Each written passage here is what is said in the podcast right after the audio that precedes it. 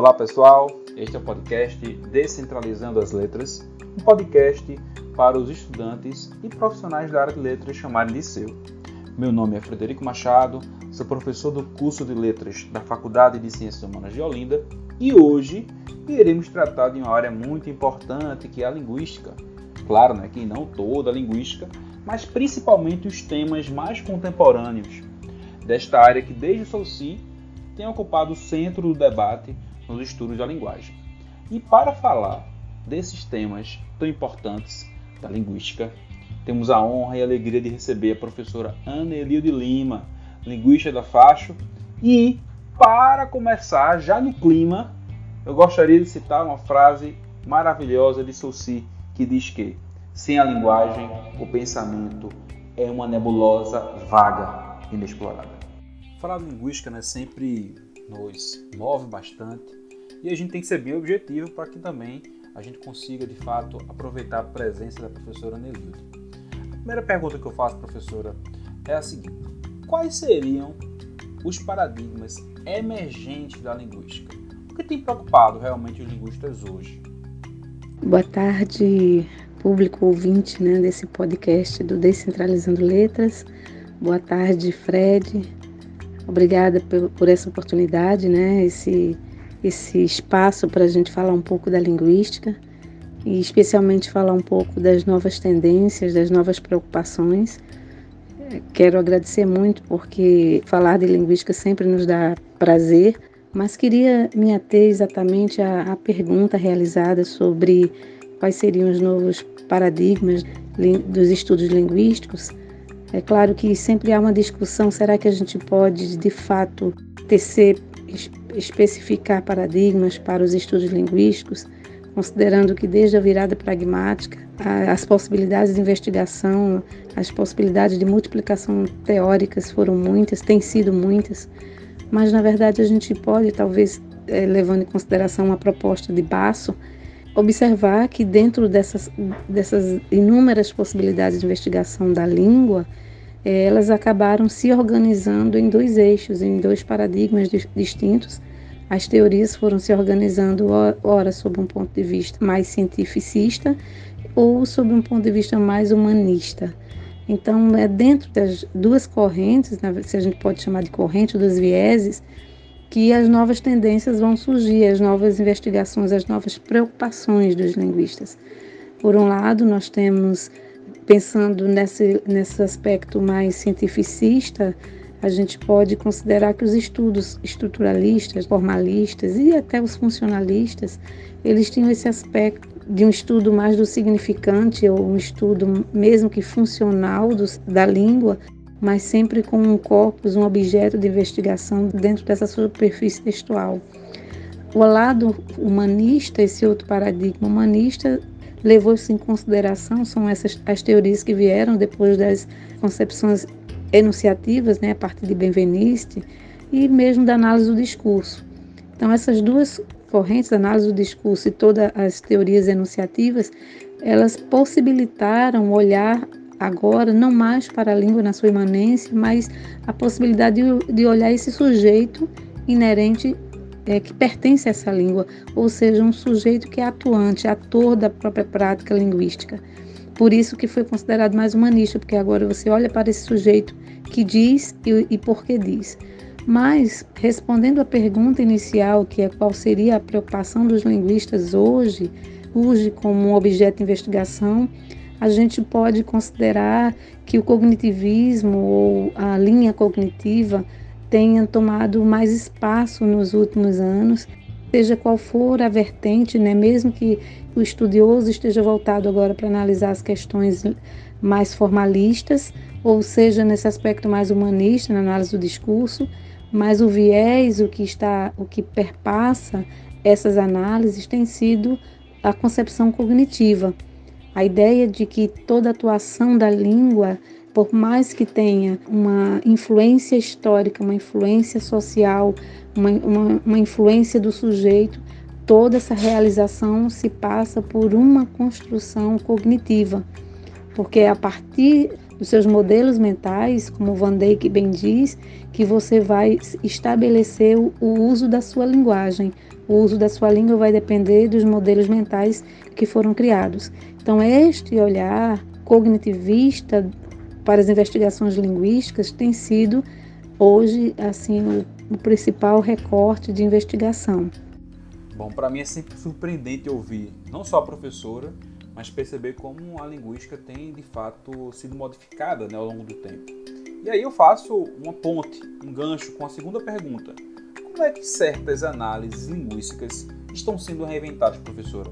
Principalmente em relação a questões do discurso. Nos estudos discursivos que nós conhecemos, a gente sabe que, seja análise do discurso francês ou análise crítica do discurso, existem conceitos que perpassam essas investigações. Então, nós temos os conceitos de sujeito, para análise do discurso francês, esse sujeito na perspectiva lacaniana, o sujeito assujeitado, o sujeito clivado, na perspectiva de Pichet e Foucault. Temos a ideia do que é discurso, a ideia do que é ideologia, os aparelhos ideológicos de Althusser. Então, todos esses conceitos da análise do discurso e que são bem utilizadas também pela própria análise crítica do discurso, elas vêm com uma nova abordagem, principalmente trazida por Van Dijk, que a gente pode dizer que tem sido um grande teórico da atualidade que tem trabalhado cognitivismo nessas áreas, vem com um olhar voltado para esse aspecto cognitivo. Começa a se estabelecer né, um dualismo aí, porque quando você pensa em sujeito, você pensa na subjetividade que pode existir e a análise do discurso francesa, considerando o sujeito como um elemento assujeitado, como construído pela sua história, por toda uma construção discursiva, em que a história e o outro é que o forma, como Altier Revy bem fala, da heterogeneidade discursiva, mesmo considerando tudo isso, existe aí o elemento cognitivo que entra nessa formação. Então, sem, haverá sempre uma relação entre a subjetividade, não a subjetividade no que diz respeito a considerar que esse sujeito ele está fora da sua história, fora da, da inserção do outro no seu discurso, mas a ideia de que existe uma, uma organização mental, uma organização cognitiva para elaborar as suas construções ideológicas, que na verdade haverá sempre uma interação entre esse sujeito, entre a, sua formação cognitiva, dentro de uma relação histórica que já foi formada por outras relações cognitivas e outros discursos. Então, na verdade, nós temos aí que existe esse ciclo, não tem como você desmembrar essa construção né, cognitiva desse sujeito que age mediante aquilo que o seu processo mental vai produzir, baseado numa, num discurso que ele acompanhou numa formação discursiva, historicamente e socialmente formada, que vai formar sua ideologia. Inclusive o próprio Van Dijk diz que não há ideologia, né? não há uma ideologia individual, há ideologias. E mesmo considerando isso, essas ideologias elas são construídas e formadas dentro de uma formação, de uma manipulação cognitiva.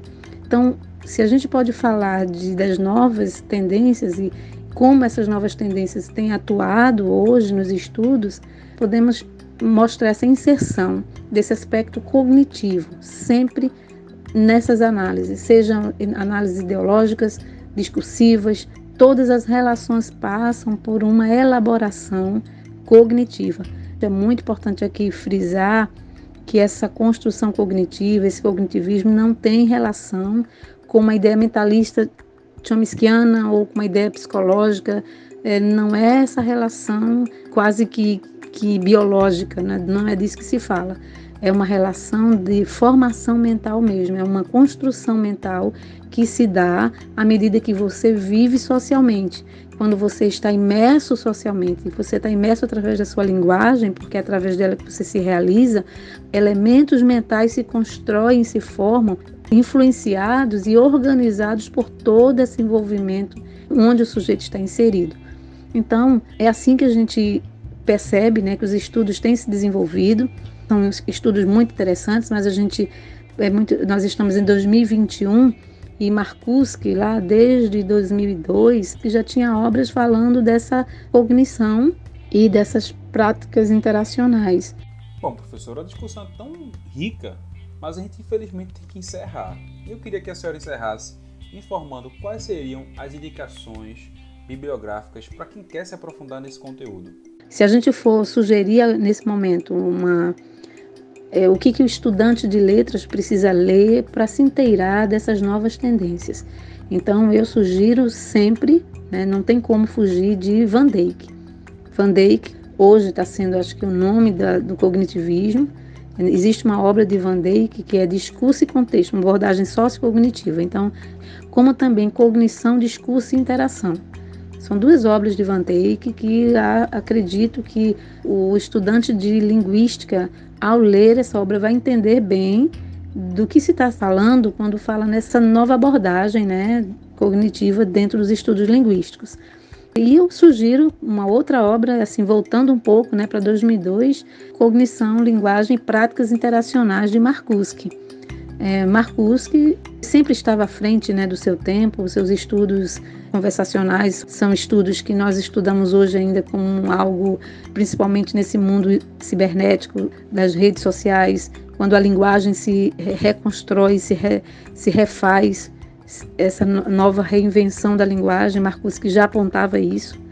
Por isso ele tratava desse aspecto cognitivo, sim, dos estudos linguísticos.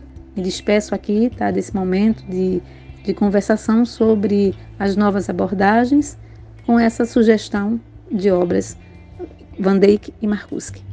Um abraço, muito obrigada. Pô, gente, esse foi o final do podcast Descentralizando as Letras, no segundo episódio. Na semana que vem a gente está de volta para falar sobre temáticas relativas ao nosso curso de letras. Bom final de semana, a gente se encontra na próxima semana. Um abraço!